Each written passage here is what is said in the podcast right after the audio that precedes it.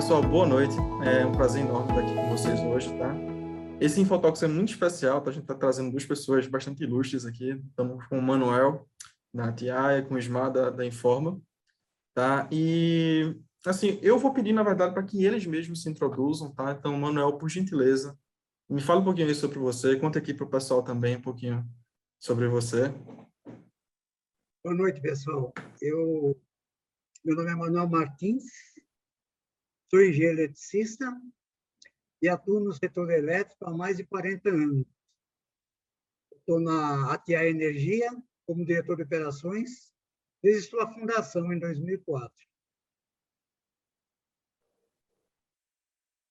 Bom, boa noite, pessoal. É um prazer voltar a estar aqui com todos os participantes. Eu sou Ismar Kaufmann, da Informa, CEO da Informa. Estou desde década, final da década 90 aí no setor elétrico, acompanhando e viajando e visitando empresas do setor elétrico todo. E adoro conversar sobre energia no Brasil e no mundo. Então a gente está aqui no lugar certo, né, Ismael? Que hoje a conversa vai ser boa. É, então, pessoal, é, vocês podem ficar à vontade, tá, para mandar as perguntas durante toda essa conversa. Eu vou estar tá aqui mais hoje como mediador, tá? É, vou estar mais observando o chat, vou estar é, observando o que vocês estão enviando, tá? Vocês podem ficar à vontade, tem a função chat, tem a função Q&A também do, do Zoom. Fiquem à vontade para mandar qualquer, qualquer pergunta, tá? Normalmente a gente reserva um, um pequeno momento no final, tá? Para poder dar a resposta nas perguntas, mas quando for uma pergunta bastante, assim, bastante é, interessante, que seja oportuno a gente falar no, no momento, é, tanto o Smart quanto o Manuel estão então, vão, podem ficar à vontade também, estão observando o que vocês estão mandando para gente, a gente tocar a conversa, tá certo? Da maneira mais legal e mais dinâmica possível. Então, pessoal, sem mais delongas, fiquem à vontade, Ismar, fiquem à vontade, Manuel, podem tocar essa conversa. Bora começar. E, e, começar logo por um tema interessante, Manuel. Deixa eu te propor uma, uma conversa sobre competitividade. A gente vê é, que sei lá, nos últimos 20 anos aí, de, de, todo esse tempo que você está no setor, mas nos últimos 20 anos, certamente, é, o setor passou por mudanças muito grandes, um pouco mais de 20 anos, foram mudanças muito relevantes. E de um jeito ou de outro, em cada um dos, dos, dos, dos segmentos do setor elétrico, se introduziu algum nível de competitividade, e, em particular na comercialização e na geração, maior ainda. É, como, é, como, como, é que você vê a, a percepção de competitividade no mercado de energia no Brasil? Você tem toda a razão. Nos últimos anos é que se acelerou. Hoje a competitividade ela é muito grande. Hoje, quem está na área de geração tem que ser competente. Nós temos realmente muitos players aí no mercado e temos que dosar né, demanda com oferta. Né? É, a Tiaia, por exemplo, né? a Tiaia hoje ela quer ser o provedor de soluções de energia renovável. Nós mudamos a nossa marca recentemente de Atiaia Energia para Atiaia Renováveis, justamente em função dos projetos que nós estamos desenvolvendo. Né? É, é lógico que nós vamos continuar também na, na, na geração hidráulica. A gente está com o pé no mercado regulado e com quase dois no mercado livre. Nós estamos realmente buscando o nosso cliente. Nós queremos propor, é, é, prover essas soluções de energia e, estar mais próximo dos clientes. Nós não fazíamos isso antigamente, porque nós não precisávamos. Nós estávamos no mercado regulado, nós tínhamos contratos de 30 anos, né? Então, agora não, nós estamos, além de, além de estar com, hoje, hoje com nove plantas de, de usinas hidráulicas, nós temos mais de um gigawatt é, de, de, de projetos, desenvolvendo projetos na área de eólica e na área de solar. Já devemos iniciar o primeiro projeto solar no ano que vem, né? Então, é, realmente, a competitividade ela é muito grande, né? E, e as fontes de energia renováveis, você tem que ter um você tem que ter um parque misto mesmo.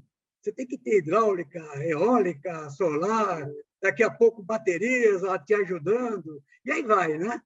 Tem muita coisa que vai sair pela frente aí que a gente vai olhar com carinho para poder também implementar na empresa. O que eu posso resumir no final das contas é que as empresas têm que ser competentes, têm que estar sempre realmente é, alinhadas e, e antenadas com o mercado, porque a concorrência só vai aumentar. Eu, eu, eu, eu concordo. Aliás, eu, queria dar parabéns para você, para o pessoal todo da Tiaia. A proposta nova, da maneira como ela foi apresentada, é uma proposta muito clara, muito interessante, muito rica para o mercado. E a marca ficou muito bonita também. Agradeço, viu? Transmito, transmito, transmito para o pessoal lá os parabéns da, da, da, gente. A gente gostou muito. Eu darei sim os parabéns. E, e dentro dessa lógica, Manuel, essa, é, com essa mudança, olhando para renováveis, o que é que você acha que faz? Quais, quais são as variáveis que dão esse ganho de competitividade? Aonde é que você toca para a competitividade realmente aumentar numa empresa de energia? Bem, a gente sempre, isso 40 anos atrás e hoje, tem algumas, alguns itens que não mudam, né? Então, você começa, você tem que ter plantas bem construídas, não adianta só o projeto ser bom, ele tem que ser bem construído também, né? E de preferência com alto fator de capacidade. Né? Não adianta você ter, por exemplo, 30 megas instalado e gerar 10 na média. Né? Então, você tem que buscar um fator de capacidade adequado. Né? É, usinas com excelência na operação e manutenção. É, é, é a área que eu hoje é, sou diretor, é, trabalho nela há muitos anos, inclusive vim de uma empresa que trabalhava nessa área. Né? A gente vê as diferenças de você tocar uma OM, né? De operação e manutenção. Você tem que to tocar com bastante seriedade, ter equipamentos que possam indicar os defeitos, né? como um localizador numa linha de transmissão, ou bons relés, né? colocados de forma, vários tipos de relés de, colocados de formas corretas, né? vários sensores, né? Então, você tem que ter, nós temos, eu acho que toda empresa tem que ter um, um COG. Se, se tiver mais de uma planta, a partir de duas, três, quatro plantas, ela precisa ter um centro de operação da geração.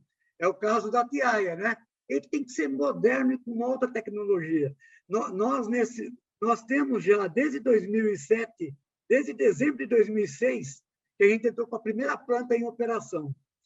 Nós já estamos migrando, na verdade, praticamente para o quarto centro, porque você tem que estar tá antenado com as tecnologias existentes e realmente é, fazendo uma, digamos, um retrofit, né? fazendo, você melhorando a qualidade. Muitas vezes você muda tudo quase. Né?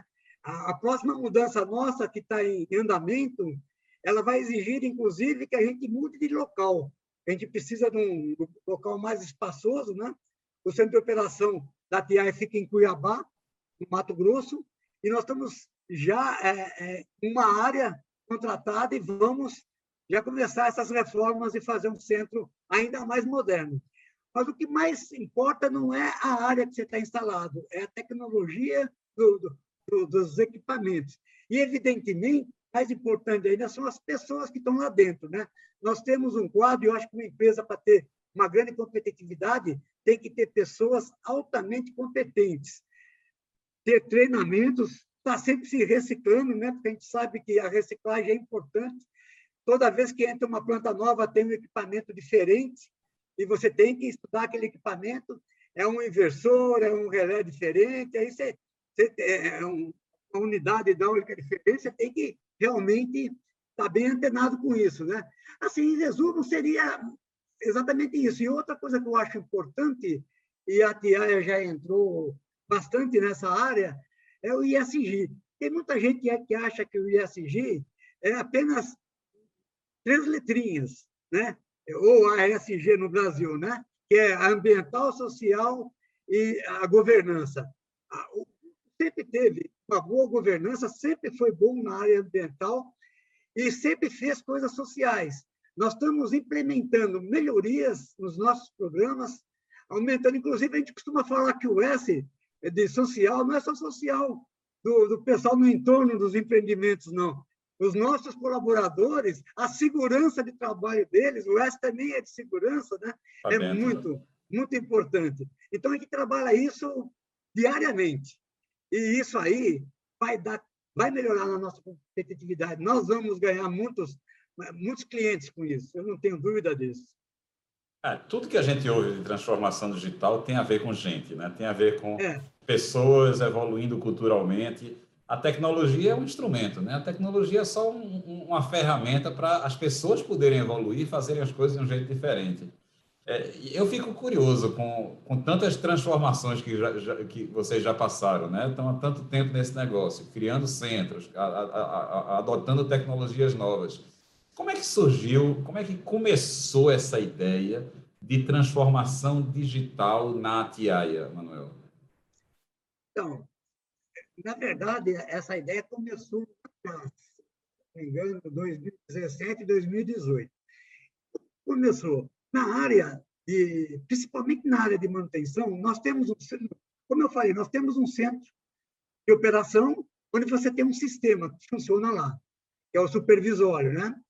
É, aí, na área de, de manutenção, a gente só fazia é, com, com o SAP, tem um módulo no SAP chamado PM, e outras pessoas utilizam outros sistemas, né? São vários sistemas que tem no mercado aí. O que nós começamos a notar? A gente começou a ter necessidade de ter uma gestão melhor sobre os ativos. É, nós, nós não conseguíamos, muitas vezes, depois de um, dois, três, quatro anos, saber aonde que foi. Vamos supor, deu um problema numa turbina, foi na 1 ou na 2. O sistema que nós tínhamos não falava qual dela, falava problema na turbina. E agora? Foi na 1 ou na 2. Quer dizer, aí passamos a fazer muita coisa manuscritas, muitas planilhas é, em Excel, que é as planilhas que o pessoal mais usa, né? E falamos assim, olha, nós precisamos arrumar um sistema que nos ajude aí, que nos ajude a, a continuar crescendo, porque não dá para crescer se não tiver uma gestão da ON muito eficiente, né? E aí nós começamos a pesquisar o mercado. Naquela época nós começamos, nós montamos aqui um time, né, formado pelo pessoal da operação manutenção e com o pessoal da TI de Recife. começamos a procurar no mercado soluções que no mercado que pudessem resolver os nossos problemas, as nossas dores, né? E fomos em, determin... em vários, nós, nós, realmente não vou nem citar quantos, mas nós fomos em mais de oito é, proponentes. É, todos eles tinham uma solução. Alguns uma, uma solução que era melhor para nós, outros com soluções que não nos atendiam, iam atender a indústria, mas não, não atendiam uma empresa de geração de energia, né? E com isso é, nós fomos eliminando alguns, fomos buscando outros, até que nós começamos a chegar no ponto ter a necessidade de visitar os clientes desses fornecedores.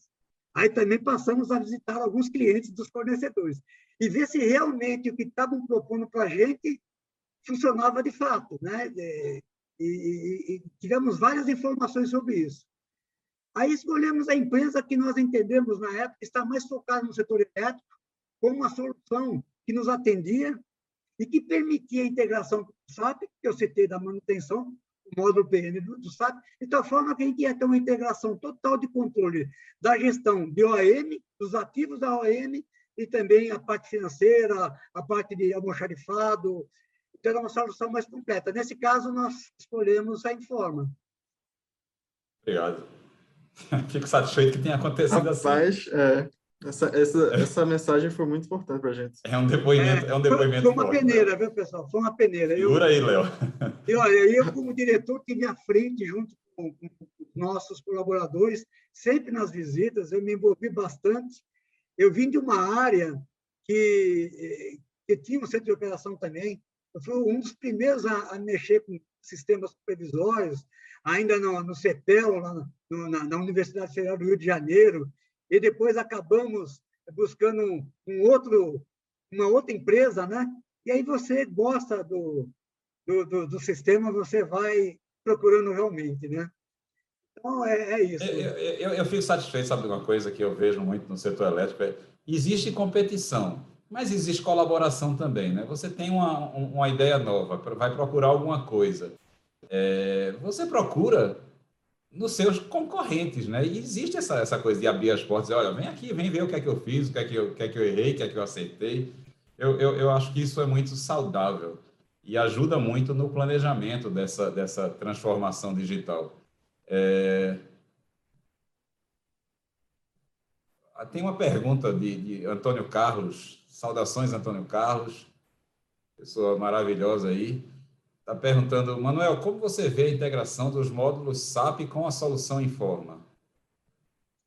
Então, é, nós, na verdade, nós estamos concluindo agora no, concluímos agora no mês de outubro a integração do SAP. É, é, lógico, desafio sempre tem, surgiram vários desafios, todos foram muito prontamente contornados, não tivemos nenhuma dificuldade, tivemos total apoio da Informa nesse sentido, e hoje nós estamos integrados. Nós estamos, na verdade, o que está faltando para o nosso projeto é um pouco de treinamento das nossas equipes, principalmente da manutenção, porque eu mesmo segurei um pouco o treinamento em função das manutenções anuais programadas, que nós concluímos agora na semana retrasada.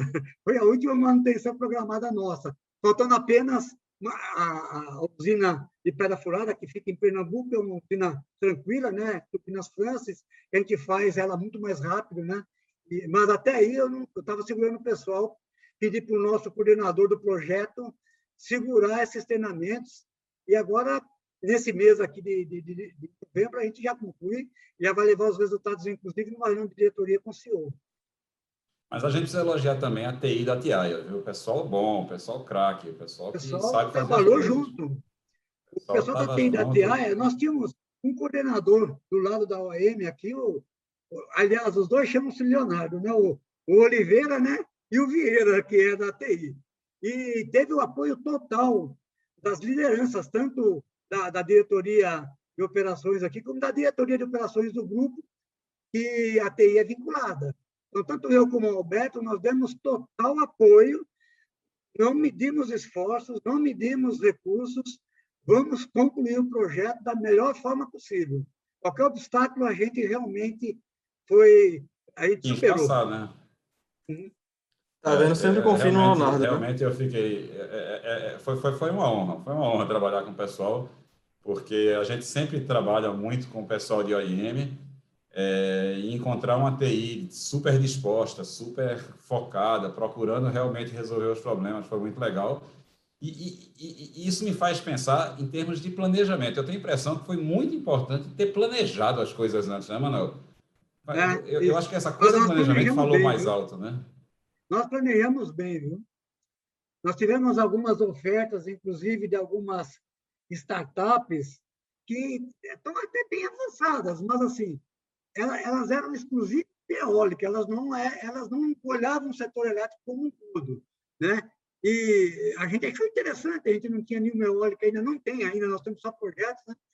mas na, na época a gente olhou bem, a gente discutiu bastante, foram sempre conversas muito é, produtivas.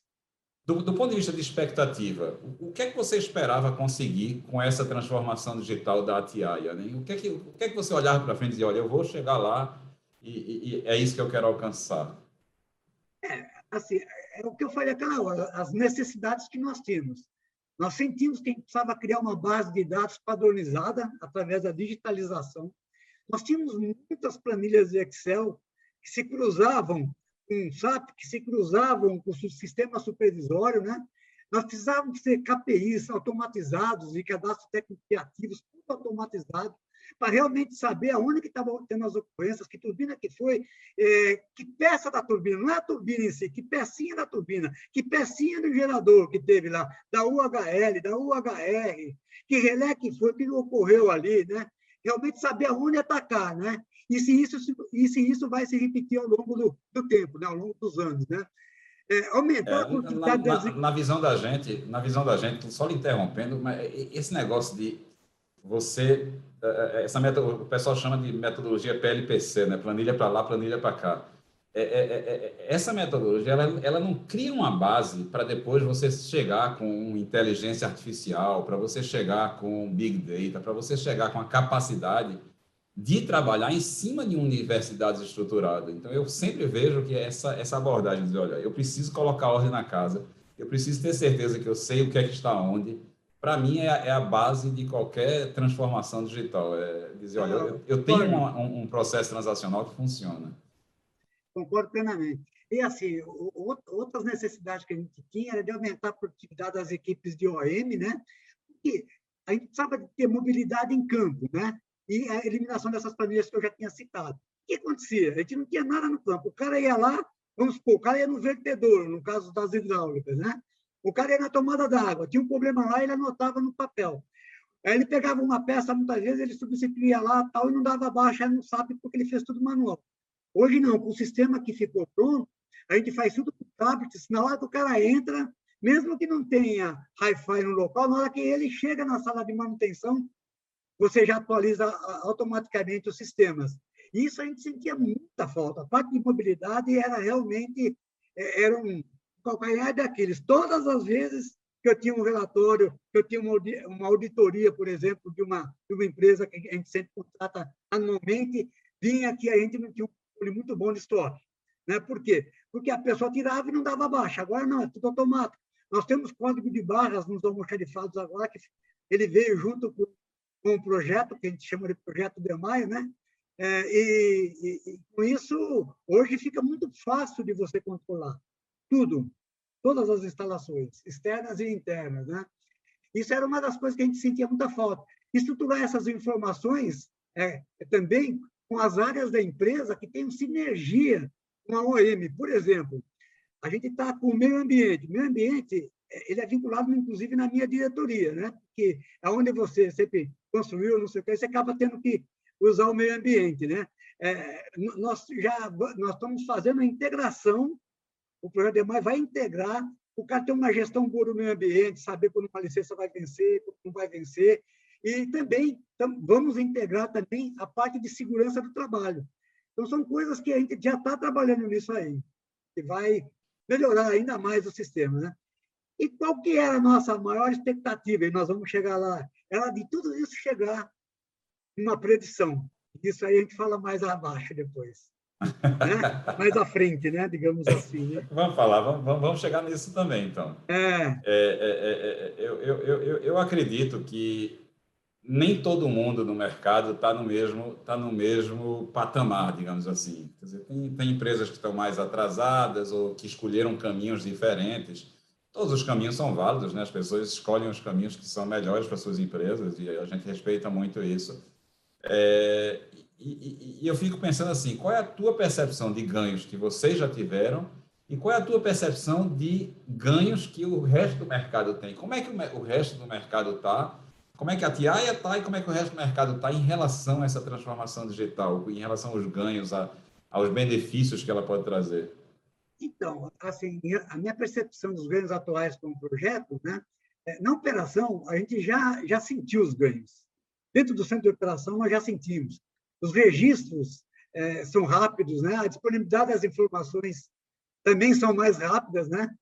E, e na manutenção, já, já estamos começando a ver também a padronização, a, a fluência das ordens de serviço, né, que a gente tinha um, talvez, problema, a gente não fechava, a gente fazia uma, abria uma ordem de serviço, terminava o serviço e ela não era fechada. Porque aí nós temos, como você tem a mobilidade em campo, você já faz as coisas muito mais rápidas, no momento oportuno, tá certo? E, e, e com isso, são os primeiros ganhos que nós tivemos assim de imediato. Como o projeto ele foi só agora, e ainda, como eu falei, ele tem algumas pessoas que vão ser treinadas, a gente vai sentir muito mais isso ao longo do ano que vem, quando a gente tem as grandes manutenções a fazer, né? É, hoje a gente faz manutenção em oito TCHs, né?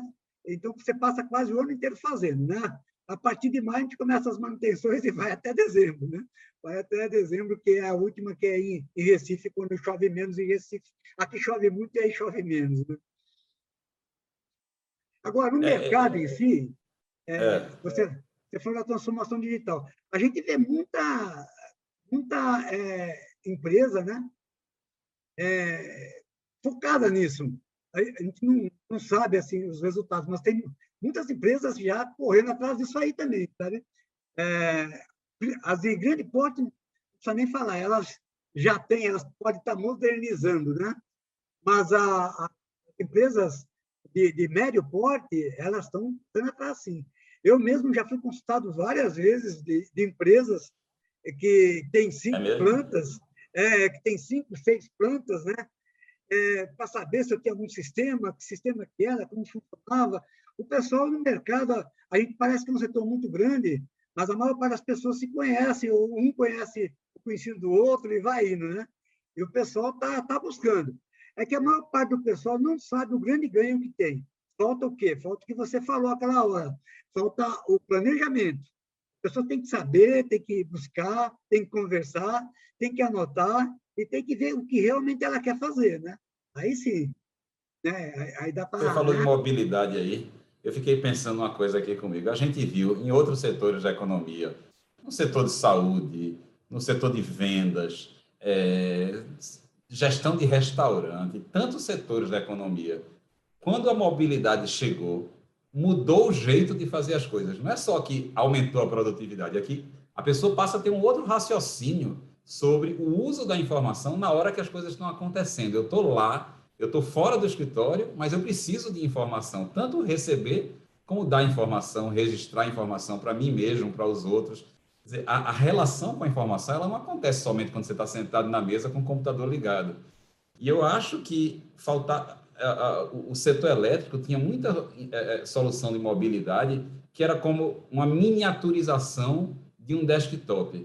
E a gente precisava, a gente sentia muita necessidade de dizer assim, olha, não pode ser um desktop miniatura. Tem que ser uma outra coisa, tem que ser uma coisa que tenha a cara do trabalho das pessoas que estão dentro de uma casa de máquinas, que estão no sol, que estão na chuva, ou seja, estão em condições hostis e a produtividade, aquilo que você carrega, tem que ser diferente daquilo que você usaria se você tivesse sentado bonitinho no escritório, no ar-condicionado.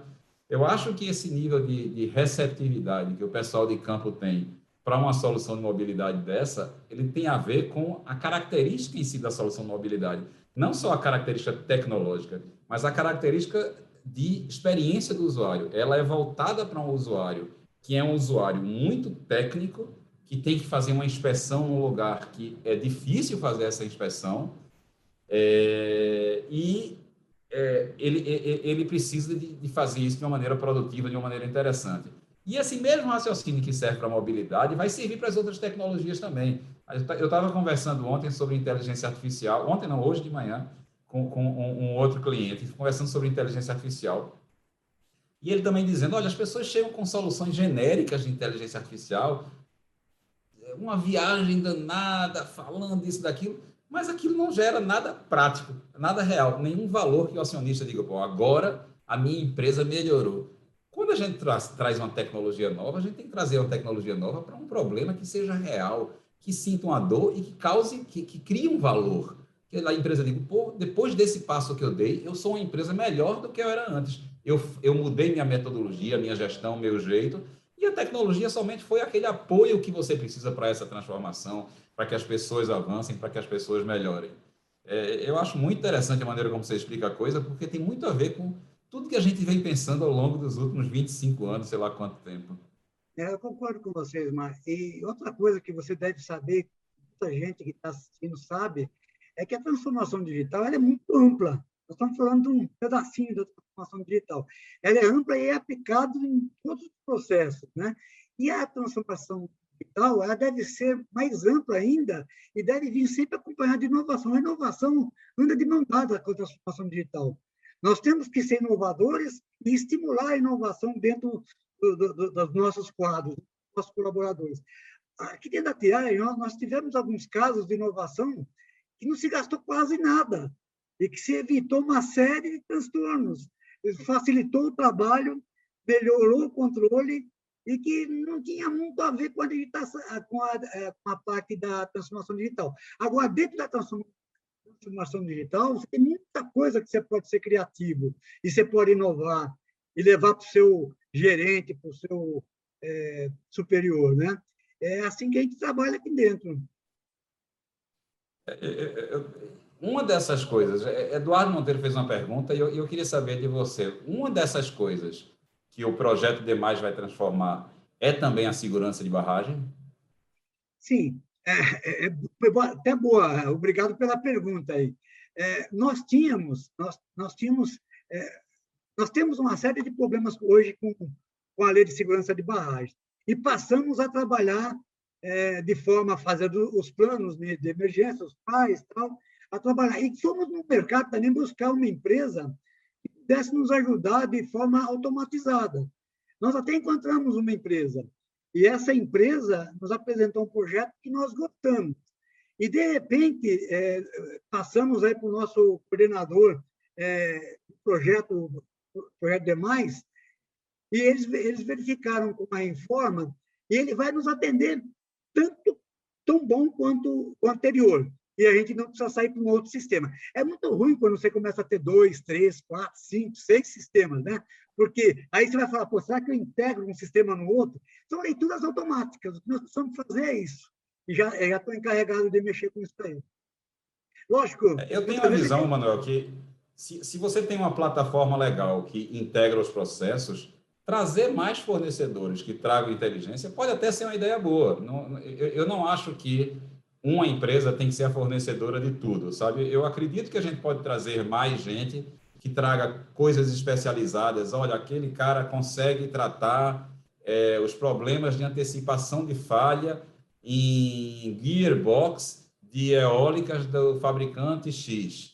Aquele, ok, traz isso. Desde que exista uma plataforma legal para integrar essas coisas, eu acho que a, a, a própria TIAIA vai ter uma liberdade de procurar essas soluções até maior do que quando você começa realmente falar, fazer o que você falou, né? uma coxa de retalho. Porque a coxa de retalho você não, não consegue costurar. Quando tem uma plataforma central que é permeável, que foi feita com a ideia de integração, e modéstia à parte, eu acho que a gente tem se preocupado muito com isso ao longo da história da informação. Olha, a gente, a gente tem que ser um, um, um pedaço de tecnologia que conviva com o resto das tecnologias. Né? A gente falou da tecnologia do ERP, mas a tecnologia do SCADA também, a gente convive bem, né? Está se integrando exatamente, bem. Exatamente. A tecnologia do, de, de BI e, e, outras tecnologias de outros fornecedores, e a gente vai compondo um, um, um, uma escultura que seja bonita, que seja harmônica, que seja fluente, principalmente, que facilite a vida das pessoas e não que crie retrabalho, que crie dor de cabeça, que o cara tem que digitar aqui, digitar ali também. Isso a gente não quer de jeito nenhum, né? eu concordo com você. A gente realmente, nós já temos muitos fornecedores de vários segmentos e vamos ter muitos outros fornecedores. A gente sabe que isso faz parte do negócio, né? Mas, assim, nesse caso específico, eu ia trazer uma outra plataforma para fazer unicamente uma coisa que eu posso fazer na plataforma atual. Então, não é uma questão, e por um custo baixinho ainda. Então, não é uma questão de, de um novo produto. Evidentemente que a gente vai buscar outras soluções para o futuro que, de repente, é, a gente vai estar junto com a reforma ou então não. Tudo depende mesmo da, da, da, do que a gente necessita e o que, o que a reforma pode estar ofertando, né? Claro. É, é, é, isso eu queria saber. Tem planos para implementar novas soluções digitais no futuro, Manuel? Sim, claro. É, eu acho que o projeto Demais é muito bom, atendeu realmente as nossas primeiras necessidades, né? Mas, como eu cheguei a citar lá, o próximo passo nosso será a implementação do sistema de predição, ou seja, internet das coisas, via eh, inteligência artificial, né? É, nós já estamos assim olhando isso, né? O sistema está, o sistema atual está prontinho para novos desafios. Vou, dar só uma passagem é, minha de, como engenheiro aí do setor. Há uns 30 anos atrás, não é menos, não, é de 30 para mais, tá? É, o setor, a Eletrobras criou aí o é, Simpase, que era um seminário, todo ano tinha um seminário é, de automação, né? A gente falava que era automação. Naquela época, há muitos anos atrás é, mesmo, é, eu era gerente do departamento de, de, de, operação de uma empresa, né? E fui no, comecei a assistir os primeiros, achei interessante. E naquela época já se falava em inteligência artificial. Na hora que se chegava nos corredores, eu falava, ah, isso aí é. Esse pessoal aí que fica na Unicamp, que fica aí na, nas universidades de forma geral, o último que eu assisti foi realmente em Campinas, por isso lembrei da Unicamp. Mas o pessoal começou a falar pá, pá, pá, pá, pá, pá, e ninguém acreditava muito. E a inteligência artificial, ela foi andando, foi andando. Não sei se a velocidade foi lenta ou rápida, mas o fato, hoje, ela é uma realidade e nós, com sensores, com nós temos hoje nas usinas, com pouquíssimo investimento e só com o sistema já para ver a parte preditiva, a gente saber se aquele sistema desliga a cada dois anos por temperatura, aquele outro sistema desliga a cada dois anos por, por falta de óleo, ou, ou, sei lá o quê. Né? Então, nós temos sensores em todas as partes é, dos equipamentos. Vibração, por exemplo, se ele vibra uma vez por ano, se ele não vibra nunca, né? Então, você, você pode pegar, canalizar todas as informações que você sinta falta num sistema inteligente e ele vai aprender com, com as ocorrências da empresa e, logicamente, se o fornecedor já tiver outros clientes e os outros clientes disponibilizar, é, disponibilizar esse sistema pode também aprender com sistemas de outras empresas. É só uma questão de ver como ser feitas as parcerias. Eu vi um sistema funcionando que tinha várias empresas, vi só é, laboratório, em laboratório mesmo, tá? E é muito bom, é, mu é muito eficiente, é muito eficiente. E nós, nosso objetivo inicial era chegar aí. Só que a gente tinha, tinha um caminho para percorrer. Esse caminho nós estamos concluindo ele agora e já em 2022 nós vamos trilhar o caminho Opa. seguinte, que é o caminho da predição da inteligência artificial. Bora partir para a preditividade. É, é, antes de, de, de, de partir para a preditividade, eu queria entender melhor essa, o que existe hoje vai ser expandido para outras instalações ou vai ficar restrito às instalações que já estão? Não. Todas, todas, sem exceção, todos os projetos da PIA renováveis já nascerão com as soluções atuais e suas atualizações quando ocorrerem. Todas. Todas. Isso em eólica, em solar, em PCH. Como você falou, né? A gente não sabe se na época vai ser o mesmo fornecedor ou outros fornecedores, né? Mas a gente vai trabalhar nesse sentido, tá? Para sempre é, recapacitar as outras usinas já nascer pronta, não, não esperar. Depois que você tem uma usina funcionando dessa forma, você não quer mais voltar nos tempos de antigamente. Essas novas instalações, eu, eu entendo que vai ter eólica, vai ter solar, é, é, até, até Sóstenes Alcoforado me perguntou hoje no LinkedIn, Vai ter coisa híbrida também, Manuel? Vai. Nós temos hoje 1,1 gigawatts de projetos onde você envolve aí solar, eólica e a híbrida. Nós temos um parque que tem solar e eólica num parque só. Né? Esses projetos estão muito adiantados, ambientalmente eles já estão resolvidos, né? E, e, e assim, o que está faltando mesmo é que existe um tempo, né? Você tem a parte de regulação, tem que estar com as autorizações de anel, e aí vai, né? Por isso que, nesse sentido, nós é, foi, foi estruturado um uma diretoria comercial na Tiaia que já está vendendo energia de projetos, digamos, velhos, quando tem alguma sobra, e de projetos novos.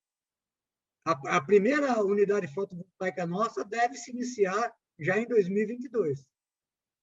Ah, já agora, certo. E são projetos e mais rápidos né, do que é, PCHs, né? São projetos Então, se você falou de, prediti de preditividade, eu imagino que na sua cabeça tem inteligência artificial de verdade, chegando, chegando para olhar. A gente teve experiências recentes com inteligência artificial que deixaram a gente muito satisfeito com o, o tipo de abordagem que a gente conseguiu com a equipe de ciência de dados chegar, sabe? Porque quando você olha e traz a inteligência artificial junto com um conhecimento específico de gestão de ativos do setor elétrico, não é um conhecimento genérico, gestão de ativos, gestão de ativos do setor elétrico. Eu digo, olha, pega esse conhecimento, pega a inteligência artificial e combina essas coisas para ter resultados interessantes. Eu acho que quem, quem, quem, quem, quem visitou aí o YouTube da Informa viu várias apresentações sobre, sobre isso. Eu, eu, eu incentivo as pessoas a visitarem o nosso canal no YouTube, porque tem apresentações interessantes, tem uns e-books também na página da gente que vale a pena ler sobre isso. Ah, e eu queria entender do seu ponto de vista, quer dizer, quando você pensa em preditividade, quando você pensa em, em não só olhar no retrovisor, mas olhar para frente, né? olhar do para-brisa e ver o futuro. É, isso significa que você está pensando em inteligência artificial dentro dessas soluções, tanto hidráulica, eólica, solar, híbrida, seja lá o que for? Sem dúvida. Esse é esse que vai mover a predição, né? Sem inteligência artificial, é, eu não quero mais anotar no caderninho, como diz o outro, né? Eu quero receber as informações falando que atuou, quando atuou, e a última vez que atuou, né, e aí a penúltima vez, para me saber se eu tenho que trocar antes da hora, né, vou fazer uma manutenção. Opa, esse aqui, cada 90 dias atua, então não quero mais ele, né, vou usar um outro sistema aí, vou mudar o equipamento, né, e aí vai. A, essa a petição, mas ela só funciona com inteligência artificial, não tem outra forma. Eu também acho. Eu acho que existem alguns padrões que computadores são capazes de encontrar que ajudam muito os seres humanos a tomarem decisões numa qualidade superior. Dizer, são padrões que não estão muito óbvios. A pessoa não consegue perceber esses padrões porque tem troca de turno, porque ao longo do tempo a pessoa acaba sendo mais distraída ou mais concentrada na memória mais recente. Então, os eventos mais recentes ocupam mais os, a, o espaço mental. E quando a gente deixa os computadores fazerem esses algoritmos aí de inteligência artificial que o pessoal me mostra, eu fico muito impressionado com essa capacidade não emocional dos computadores. Olha, eu não tenho emoção nenhuma, para mim tanto faz se o negócio aconteceu há cinco anos, há três anos ou anteontem. É, o computador vai olhar daquilo do mesmo jeito, procurando o padrão estatístico, procurando que, a, formar essas estatísticas sofisticadas que vão apontar é, com uma probabilidade muito grande de acerto futuro. É, eu estou muito contente com os resultados que a gente tem alcançado nessa área, porque eu vejo que quando o resultado é específico e quando ele é preciso, ele não precisa ser total e completo, não. Às vezes você tem 20 modos de falha para um equipamento.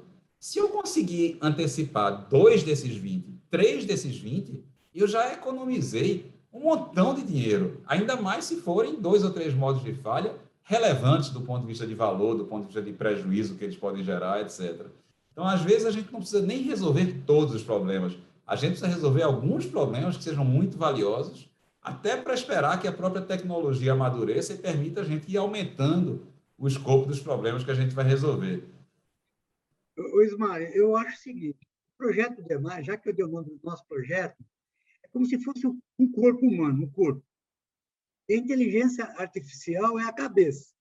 Então, hoje, nós não temos essa cabeça ainda, nós temos o corpo.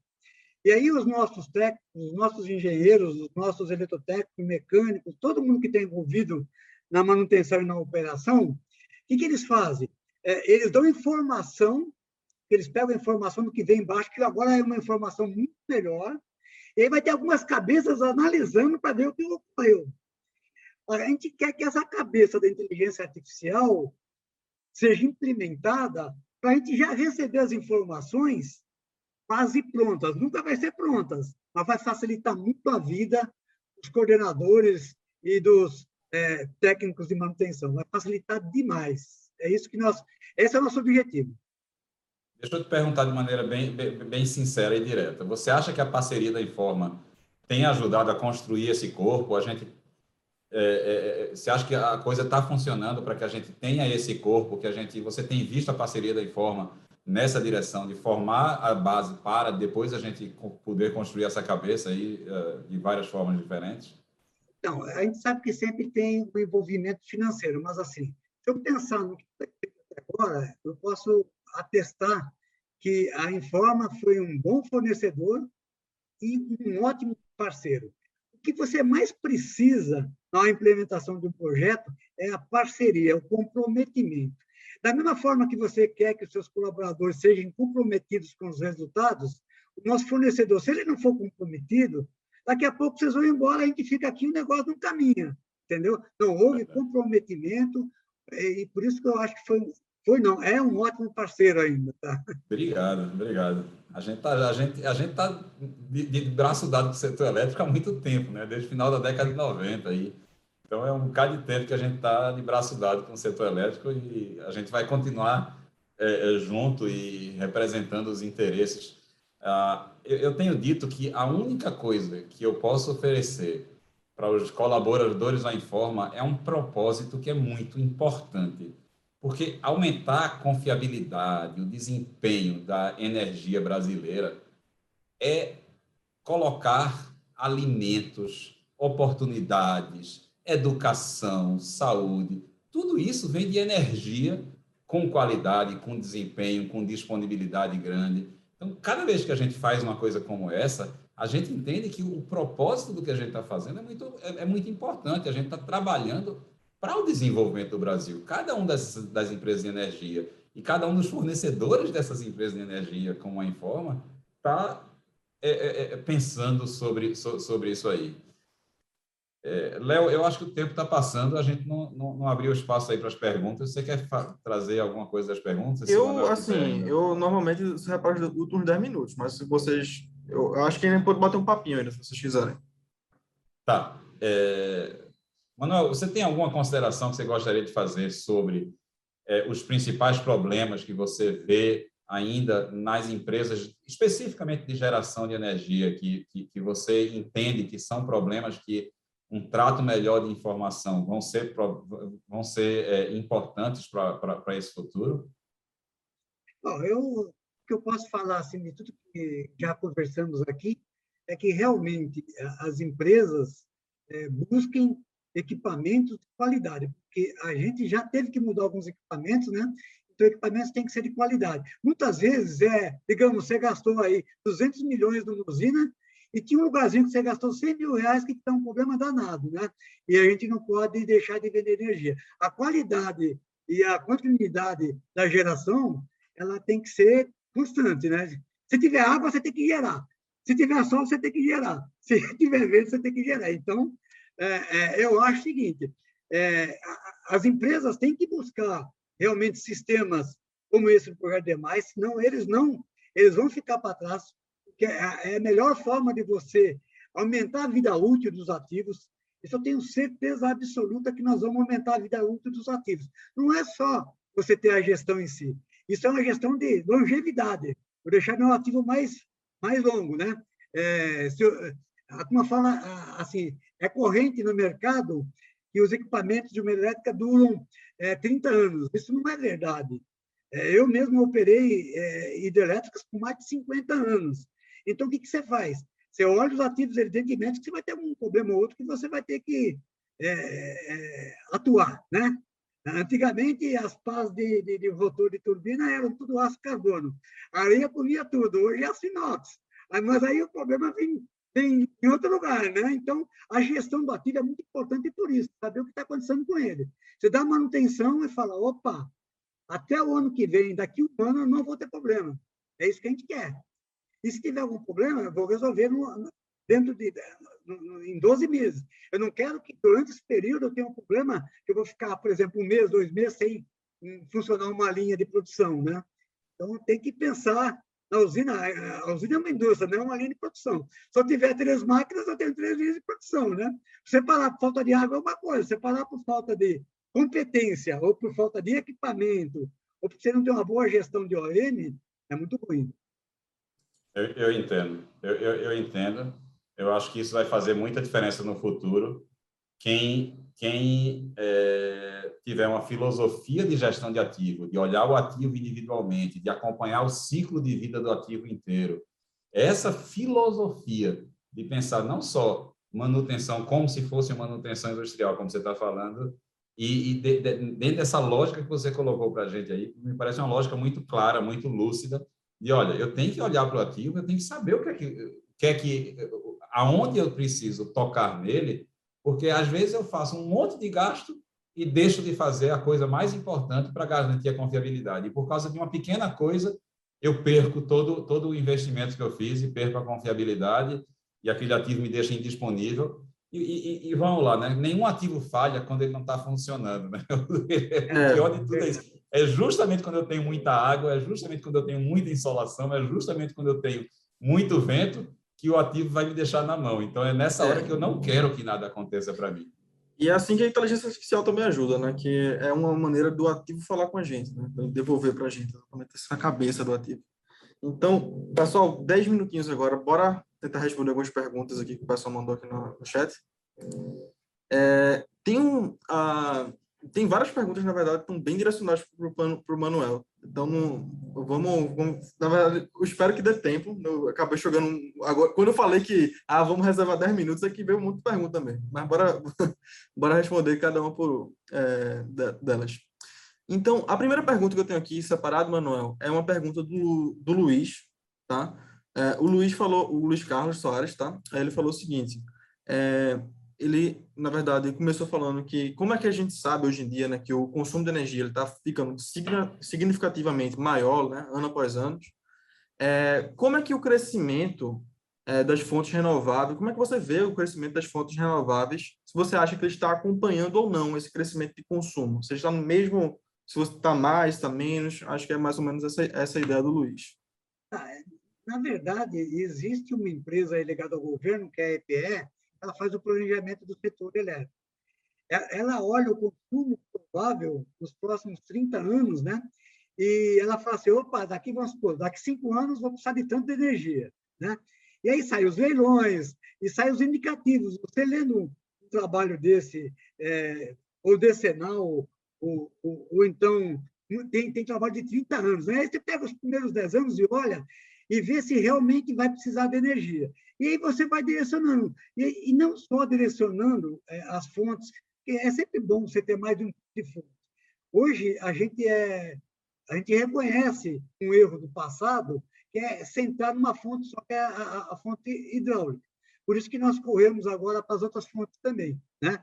E, e, também não é só outras fontes, as fontes em locais diferentes tem supermercado, você tem que fornecer um barramento tal, então você está em lugares diferentes, também ajuda, né? Também ajuda, né? Então, quando você pega um estudo desse de planejamento energético, é, você já, já vê as, as, as fontes renováveis, tem muita fonte renovável para sair do papel.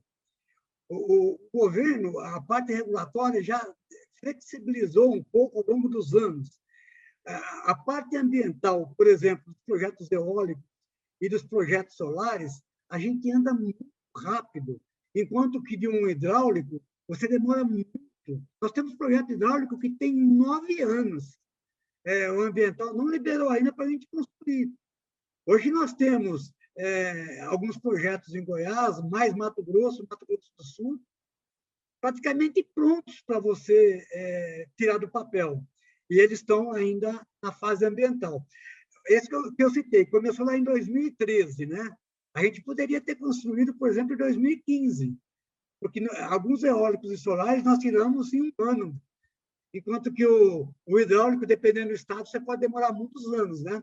Assim, mas de qualquer forma, eu acho que se você considerar fontes renováveis também hidrelétricas, né? Não só PCHs, né? É, é, é, é, usinas hidráulicas de maior potência, né? Eu acho que está acompanhando, porque esse, esse racionamento que, que, se falou aí, essa crise hídrica, vamos chamar assim, que é o termo que está mais na imprensa, ele é real. 2021 foi a pior geração da empresa. E olha que eu estou falando de oito plantas situadas em lugares diferentes. Né? E, e o, o centro-oeste, o sudeste, ele, ele, ele, sofreu muito com o clima. Né? Aí começou a chover esses dias, no mês de outubro começou a chover, já teve é, especialista falou, não, já foi resolvido. Não foi resolvido. Não foi resolvido. Mas foi muito bom, boas, foram muito boas as chuvas do mês de outubro. A gente está torcendo para que novembro, dezembro chova para poder ter um estender aí o período úmido, né? Os solos já ficarem encharcados aí, né? Eu acredito que é, mais ou menos ele está alinhado, sim, sabe? Está alinhado. Tem muita fonte para ser construída. Maravilha, Manuel. Tem uma outra pergunta aqui também, é, da Renata, e eu acho que você vai saber responder bem, é, super bem, que é algo diretamente relacionado ao projeto. É, é, a Renata falou o seguinte, desejo boa noite, e quais são os tipos de dados que estão sendo centralizados e estruturados nos sistemas implantados? São logs do SCADA, oscilografias, ordem de ajustes, IAD? Ela fez uma lista bastante grande aqui, obrigado, Renata. Mas, assim, acho que a ideia geral, quais são os dados que a gente está tá centralizando hoje em dia com, a, com esse projeto de, de transformação digital? É, obrigado, Renata, pela pergunta. Pela pergunta da Renata, ela é uma pessoa bem técnica, ela está aí na área, né? E o que a gente pode falar é o seguinte, tudo que você tem no centro de operação, que o, seu, que o seu supervisório administra, logicamente, a, a gente precisa ter é, os dados dos relés, as fotografias, o que o seu equipamento puder te fornecer, ele integra com o projeto demais. E, e, também, no, como eu falei, no campo, o que está no campo lá, que, que tem a ver com o SAP ou a ver com o próprio supervisório, porque o supervisório está no centro de operação e também está lá na usina. A gente na usina só usa se tiver uma emergência por falha de comunicação, tá certo? Aqueles dados que estão lá também são todos integrados, né? Não, não tem dificuldade nenhuma da, da integração, tá? Maravilha. Tem uma pergunta também interessante aqui que é do Moisés, que ele pergunta como é que foi a diferença né, da, da medição dos indicadores e KPIs antes e depois de migrar para a Informa, né? Ou seja, há 40 anos atrás, como é que era, como é que vocês mediam e apuravam os indicadores e como é que é hoje assim? Dá uma comparação dessa. É, a, a comparação é eu vou falar o seguinte, eu falo um bem popular, é da água para vinho. Porque realmente, pessoal, e é hora de tomar um vinho. É da água para o vinho, pessoal. Porque, porque antigamente você criava os indicadores, o setor elétrico controlava os indicadores, eles eram feitos manuais. Muitas vezes você tinha uma falha nas, nas informações e você fazia uma interpolação dos dados, né? Opa, né? se estava assim, né? você ia ajustando. Hoje não, se tiver uma falha de um equipamento, o sistema automatizado ele vai te falar que houve uma falha. Você sabe que teve uma falha ali, né? É, na, naquela época, não. Você, muitas vezes, ah, opa, está tá baixo mesmo, o negócio aqui está ruim, mas não estava ruim, né? O seu indicador estava sendo realmente é, é, obtido de uma forma não manual, vamos chamar assim, manual. Hoje não, os indicadores, você pode usar é, o BI também para interagir, fazer bons relatórios com esses indicadores que você determinou, tá certo? Que é bem tranquilo também, aí vai te apresentar com gráficos, você vai ter uma forma de trabalhar totalmente diferente do que é hoje, né? Inclusive nos celulares, não precisa estar trabalhando no, no, no notebook, né? Você pode estar com isso nos celulares mesmo. A gestão pode ser total, inclusive de casa, né? Maravilha. Tem uma última pergunta aqui, que é a pergunta do Fred.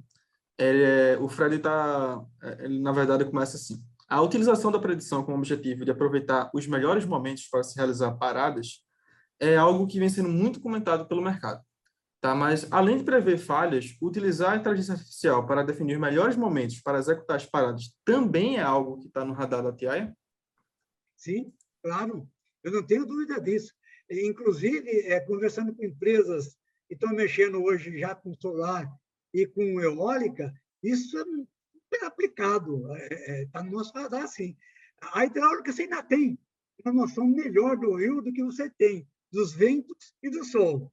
Porque você, com dois anos de medição solar ou aí de vento, você já está autorizado a fazer um projeto. E antigamente, para você fazer, antigamente não, ainda é assim, você tem que ter 30 anos de medição do rio. Se o rio não tivesse os 30 anos, você fazia uma correlação de bacias. Você vê da onde que ele nasce, ah, no outro rio tem, então vamos fazer uma correlação. E você tem uma noção boa de hidrologia. Como o seu projeto não deu muito certo, você está gerando um pouco a menos do que você imaginava. Né? A, partir desse momento que você está em operação, você sabe exatamente o que você está gerando. Né? Então, fica muito mais fácil, mesmo no manual pelo histórico, saber quando você vai parar. A eólica e, e, e a solar, não. Isso aí é super importante para a gente e para qualquer é, empresa que estiver atuando é, na, na, nas três energias renováveis atuais. Maravilha. Pessoal, é, acho que a gente respondeu todas as perguntas. Se eu deixei passar alguma, alguma pergunta, depois eu busco aqui e a gente responde por e-mail. Mas eu queria, na verdade, eu queria agradecer muito hoje, Manuel, a, a sua presença aqui, porque foi, a, acho que foi um, um Infotox, assim, foi uma conversa muito rica. Assim, essa, essa sua visão, a sua, sua experiência é, trouxe algo, assim, muito, muito bom, assim, uma visão muito boa. Acho que todo mundo, todo, todo mundo que entrou, continuou aqui, acho que por essa experiência, por essa sua visão do setor, eu gostaria de realmente agradecer a sua presença aqui. Foi, foi excelente. Obrigado mesmo. É, eu Obrigado por trazer uma visão de futuro, viu, Manuel? Não só uma visão do passado, mas foi muito legal a sua visão de futuro. Obrigado mesmo. Exatamente. Eu que agradeço o convite da Informa. Foi um prazer muito grande estar com vocês e com todo mundo que assistiu essa live. Eu estou sempre à disposição, é, tanto aqui como no privado, se alguém é, tiver meu contato. E eu acho que a gente tem sempre que trocar informações para a melhoria do setor. Isso aí é, é, é importantíssimo. Obrigado, pessoal. Então, pessoal, eu vou desejar aqui uma boa noite para todo mundo que acompanhou é, toda essa conversa até agora, e foi praticamente todo mundo mesmo. Muito obrigado pela, pela, pela audiência. E vou desejar um, um grande abraço para você, Manuel, para Ismar, tá? Boa noite, pessoal. Tchau, tchau. Boa noite a todos, pessoal. Abraço, Léo. Abraço a todo mundo que participou. Obrigado.